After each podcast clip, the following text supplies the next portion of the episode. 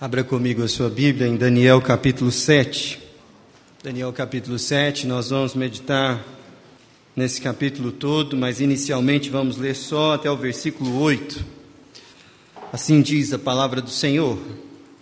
No primeiro ano de Belsazar, rei da Babilônia, teve Daniel um sonho e visões ante os seus olhos, quando estava no seu leito escreveu logo o sonho e relatou a suma de todas as coisas. Falou Daniel e disse: Eu estava olhando durante uma visão da noite e eis que os quatro ventos do céu agitaram um mar grande. Quatro animais grandes, diferentes uns dos outros, subiram do mar. O primeiro era como um leão e tinha asas de águia. Enquanto eu olhava, foram-lhe arrancadas as, as asas, foi-lhe voltado, foi levantado da terra e posto em dois pés como homem, e lhe foi dada mente de homem. Continuei olhando, e eis aqui o segundo animal, semelhante a um urso, o qual se levantou sobre um dos seus lados, na boca entre os dentes trazia três costelas, e lhe diziam: Levanta-te, devora muita carne. Depois disto, continuei olhando, e eis aqui outro semelhante a um leopardo, e tinha nas costas quatro asas de ave. Tinha também este animal quatro cabeças, e foi-lhe dado domínio. Depois disso, eu continuava olhando nas visões da noite, e eis aqui o quarto animal terrível, espantoso e sobremodo forte, o qual tinha grandes dentes de ferro. Ele devorava e fazia em pedaços e pisava aos pés o que sobejava. Era diferente de todos os animais que apareceram antes dele e tinha dez chifres. Estando eu a observar os chifres, eis que entre eles subiu outro pequeno, diante do qual três dos primeiros chifres foram arrancados. E eis que neste chifre havia olhos, como de homem, e uma boca que falava com insolência. Essa é a palavra do Senhor. Queridos irmãos, quando nós olhamos para o cenário internacional, eu me lembro daquela de uma uma frase que um, pastor amigo meu costuma falar, que ele diz que problema anda de turma. E parece que nós temos grandes problemas andando de turma por aí. Quando a gente acha que a pandemia já iria perder totalmente a sua força, aqui e ali novos casos começam a aparecer e se isso já não fosse suficientemente problemático, os desdobramentos que essa pandemia trouxe à economia mundial são coisas realmente muito impactantes. Impactantes no nível de uma guerra, por exemplo, onde inflação e a quebra na cadeia de produção das nações acontece. Mas se isso já não fosse suficiente, nós também estamos, estamos testemunhando uma guerra de fato entre Rússia e Ucrânia, na invasão da Rússia no território ucraniano. E aqui e ali instabilidades vão dando sinais de que esse conflito pode terminar daqui a pouco, ou também ele pode escalar por algo absolutamente sem controle. E a gente fica olhando todo esse cenário e fica pensando como ter esperança diante de tanta maldade, diante de tantas situações adversas das quais a gente não tem controle nenhum. Aliás, tem muita gente que, diante de um cenário como esse, vai ficando cínico quanto à possibilidade da gente de fato ter esperança. A gente olha para o nosso país, por exemplo, e percebe que a gente está num ano eleitoral e, independente de quem ganhar, nós sabemos uma coisa: que o Centrão vai governar. E isso é muito ruim. e, e percebe que cenário complexo que nós temos diante de nós. E quando Daniel recebeu essas visões e essas revelações, a perspectiva era muito difícil para o povo de Deus também, Mas Deus permitiu que ele recebesse essa visão justamente para que ele tivesse esperança. E hoje eu gostaria de caminhar com vocês estudando esse texto que é bem difícil, mas tentando tornar simples essa mensagem que foi dada a Daniel.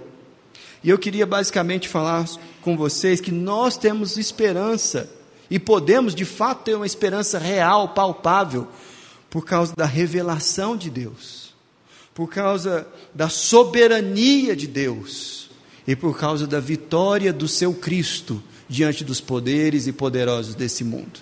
Em suma, basicamente é isso que esse texto nos ensina.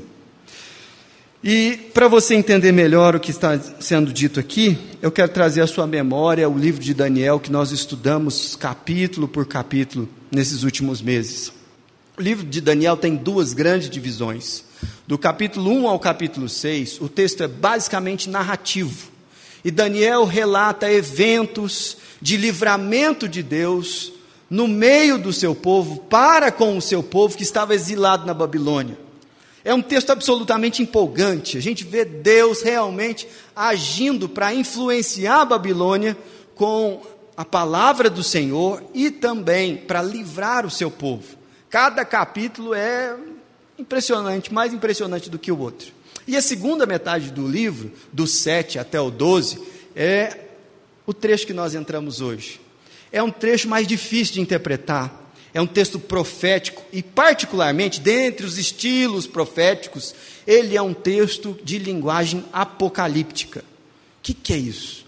Você reparou que o texto que nós lemos aqui, ele é bem parecido com o texto de Apocalipse, o último livro da Bíblia, e não é sem razão por isso. O período de 200 anos antes de Cristo e de 100 anos depois de Cristo foi marcado por um, um tipo de literatura muito específico que se chamava literatura apocalíptica.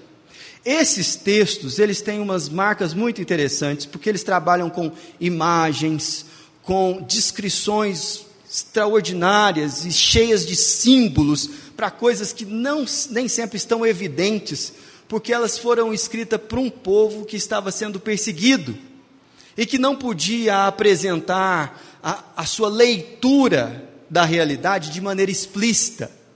Havia uma espécie de censura que não permitia que os poderosos desse mundo, aliás, os poderosos desse mundo não permitiam que o povo falasse abertamente.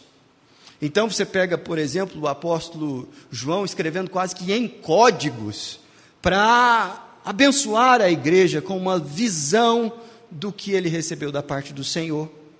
E aqui nós temos Daniel fazendo exatamente a mesma coisa. Repare quando isso aconteceu. No primeiro ano, eu estou no versículo 1, no primeiro ano de Belsazar, rei da Babilônia, teve Daniel um sonho e visões ante os seus olhos. Então, quem reinava aqui era Belsazar, o que significa que os acontecimentos que acompanharam Daniel nessa fase foram anteriores ao capítulo 5. Às vezes a gente lê a Bíblia apressadamente e acha que as coisas estão colocadas cronologicamente.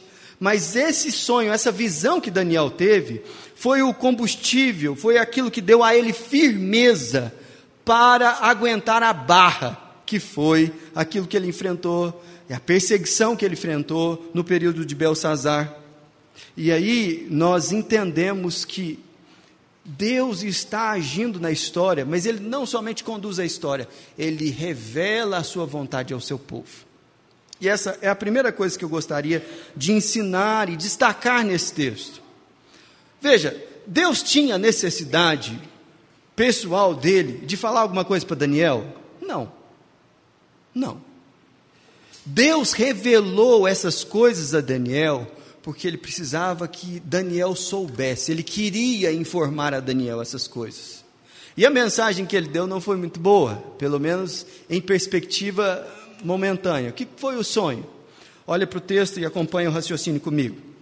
Ele sonhou que do mar, a partir de um vento muito grande, saíram quatro animais distintos. E três desses animais ele compara a animais que a gente conhece. O primeiro deles está aí no versículo 4, é como um leão que tinha asas de águia, enquanto eu olhava, foram-lhe arrancadas as asas, e foi levado para a terra e posto em dois pés. O segundo animal é semelhante a um urso, o qual se levantou sobre o seu, seu lado, na boca, entre os dentes, trazia três costelas. O terceiro animal, agora no versículo 6, semelhante a um leopardo, e tinha nas costas quatro asas de ave.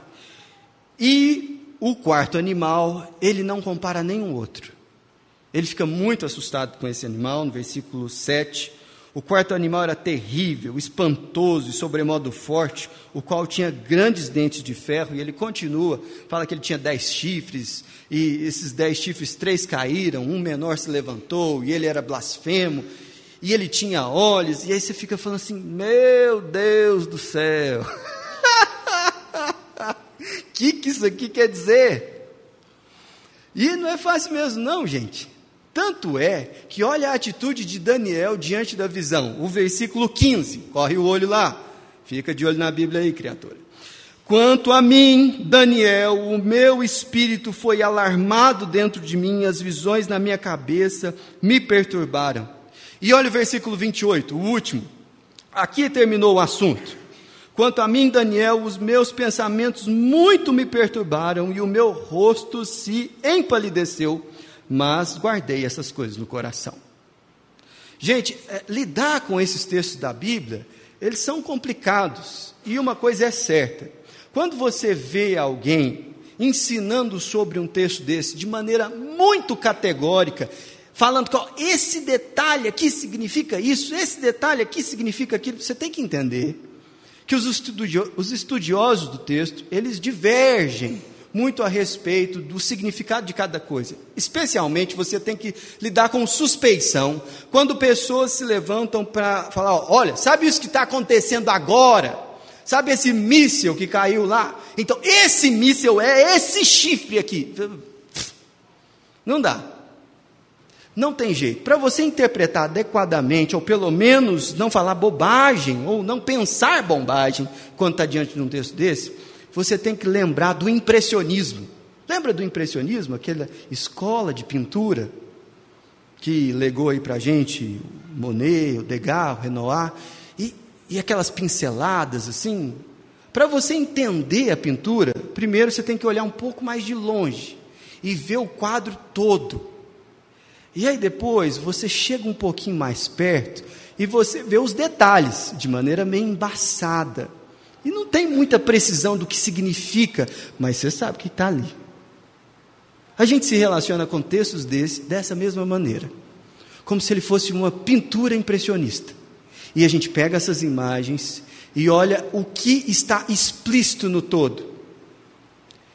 Mas eu quero lembrar novamente você, esse texto, ele é importante porque ele é fruto da revelação de Deus revelação de Deus a respeito dos seus planos para o futuro, revelação que ele decidiu compartilhar com Daniel e com seu povo, para que eles soubessem como agir, para que a esperança tivesse substância no coração deles.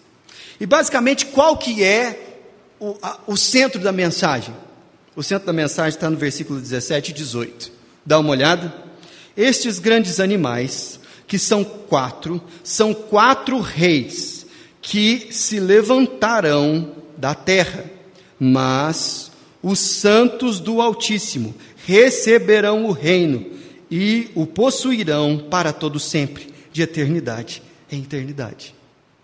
A própria visão e o próprio Daniel deixam bem claro que esse aqui é um resumo de toda a Bíblia, que a humanidade em sua rebeldia contra Deus estabeleceu seu, estabelecendo-se no poder e tentando reger todas as coisas, tenta fazer as coisas distante do Senhor, mas Deus triunfa sobre essa rebeldia e não aniquila a humanidade, pelo contrário, escolhe um povo para si, para reinar segundo a sua vontade.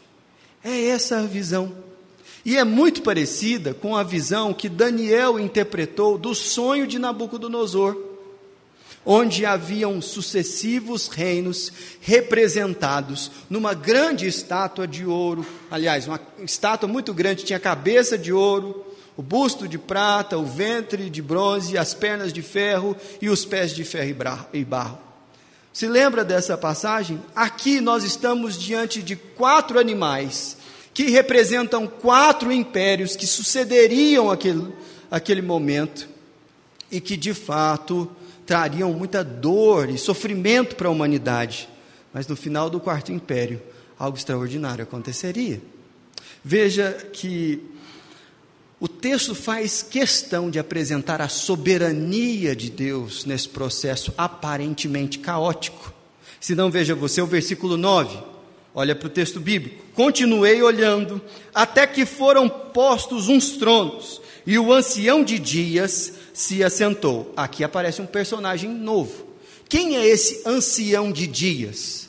Ancião é uma pessoa idosa, e olha como ele é descrito: sua veste era branca como a neve, e os cabelos da cabeça como a pura lã, e o seu trono eram chamas de fogo, e as suas rodas eram como fogo ardente. E um rio de fogo manava e saía de diante dele, milhares de milhares o serviam, e miríades de miríades estavam diante dele e assentou-se o tribunal e abriram os livros. Percebe a semelhança com o Apocalipse?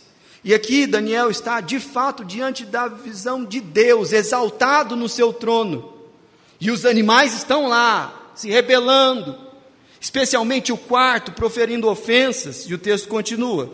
11. Então estive olhando por causa da voz das insolentes palavras que o chifre proferia.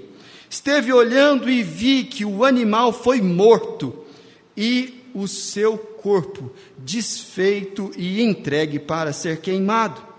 Quanto aos outros animais, foi-lhes tirado o domínio, todavia, foi-lhes dada prolongação de vida por um prazo de tempo. Aqui diz que um tribunal foi estabelecido e o quarto animal, aquele que era mais poderoso e ofendia a todos e falava palavras profanas, ele foi morto. O texto não fala como, não fala quem matou, ele fala que ele foi morto. E os outros três animais, eles não foram mortos. Eles receberam mais um tempo, mas a autoridade que eles tinham, o poder que eles tinham, lhes foi tirado. Deus fez isso. Não foi o povo de Deus. Não eram aqueles que serviam, aqueles milhares de milhares que estavam diante do trono. Não foram eles. Quem foi? Bom, o texto parece mostrar quem foi. Um outro personagem que aparece no versículo 13. Se não veja você, eu estava olhando nas minhas visões da noite, e eis que vinha com as nuvens do céu, um como o filho do homem e dirigiu-se ao ancião de dias, portanto não era o mesmo personagem, e fizeram chegar até ele. Foi-lhe dado domínio, a glória, o reino para os povos, nações e homens de todas as línguas o servissem. E o seu domínio é domínio eterno, que não passará, e o seu reino jamais será destruído. Ora, quem será esse filho do homem, que não é um ancião de dias, mas que de fato recebeu do ancião de dias toda a autoridade. E o que será que ele fez para receber tamanha autoridade? Eu fico pensando que Daniel tinha essas perguntas na cabeça, não tinha a mínima ideia de como respondê-las. Mas o texto vai continuando e nós vamos percebendo a segunda coisa que eu gostaria de que ficasse claro para você aqui, não somente que Deus ele revela as coisas, mas Deus ele é soberano sobre a história. A Bíblia tem mandamentos e esses mandamentos estão lá para atestar que nós somos responsáveis pelas nossas ações. Ao mesmo tempo, a Bíblia tem profecias e as profecias estão lá para mostrar para nós que a história não caminha de maneira aleatória.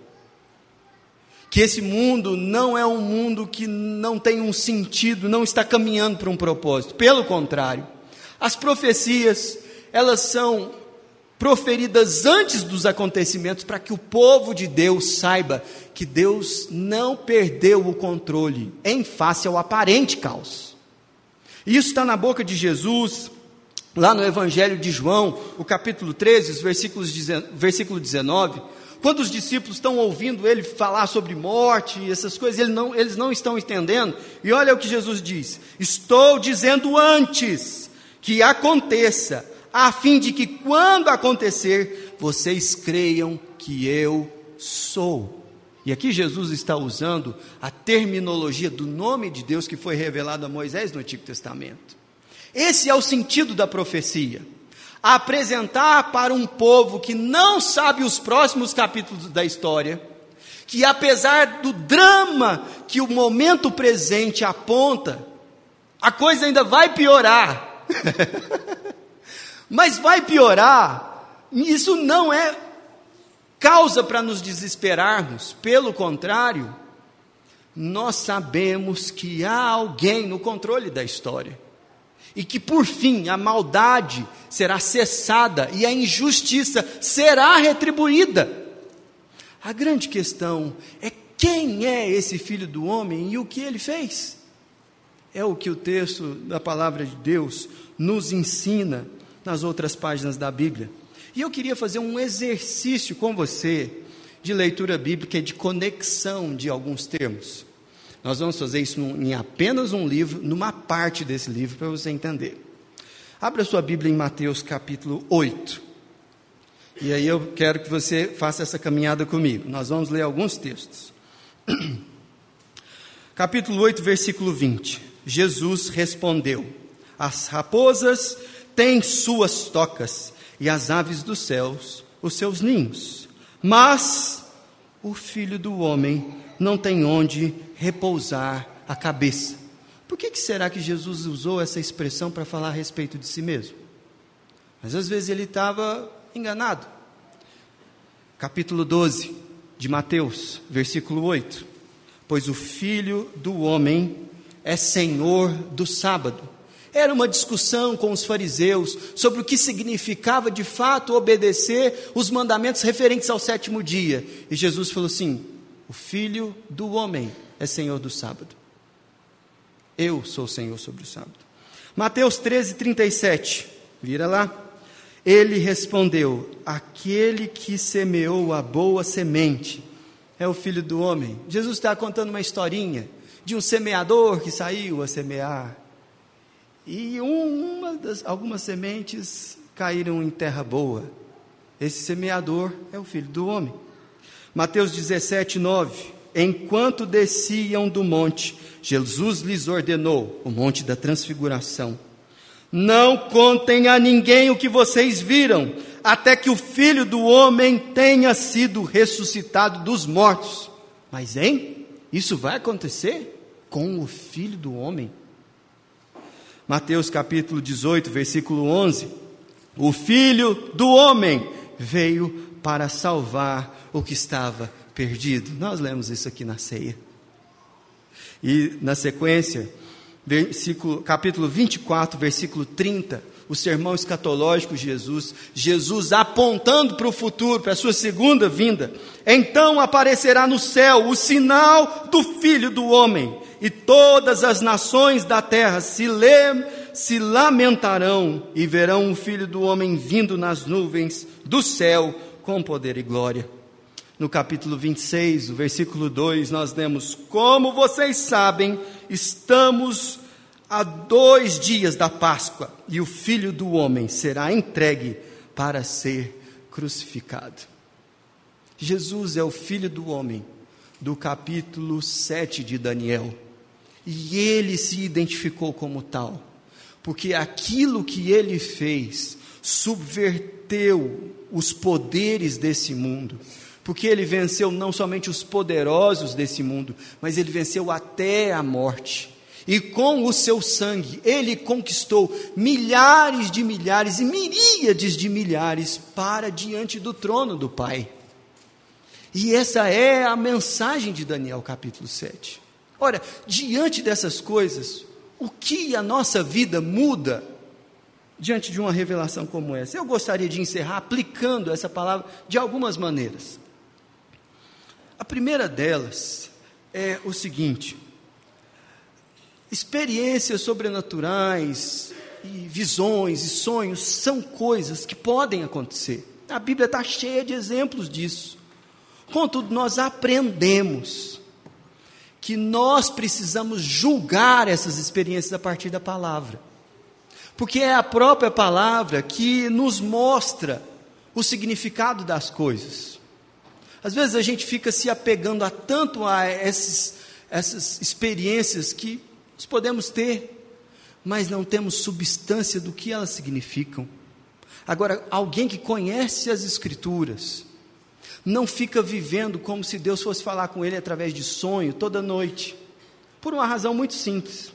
Daniel foi um profeta usado de maneira extraordinária por Deus. Ao longo da vida dele, sabe, ele, ele viveu provavelmente quase 90 anos. Ao longo da vida dele, Sabe quantas visões ele registrou? Três. Três. Mas parece que a gente vive num tempo em que pessoas toda noite sonham com a revelação nova. Esse não é o jeito mais adequado de ser um discípulo de Jesus. Eu até gosto daquela frase de um pastor que diz o seguinte: se você, se Deus, se você fala muito com Deus, você é um bom crente. Se Deus fala muito com você, você é doido. Deixa eu te explicar. Ele está falando dessa realidade de pessoas que cada coisa que acontece com elas, elas identificam uma coisa sobrenatural.